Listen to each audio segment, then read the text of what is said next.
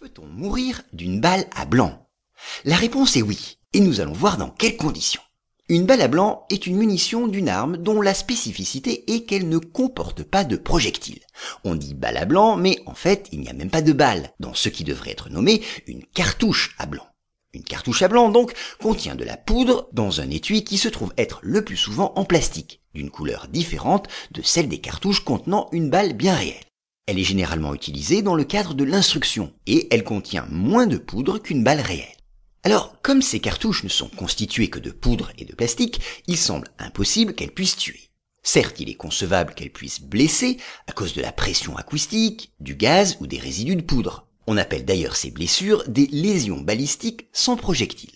Mais elles peuvent même tuer, dans une situation bien précise, les tirs à courte distance ou carrément à bout touchant.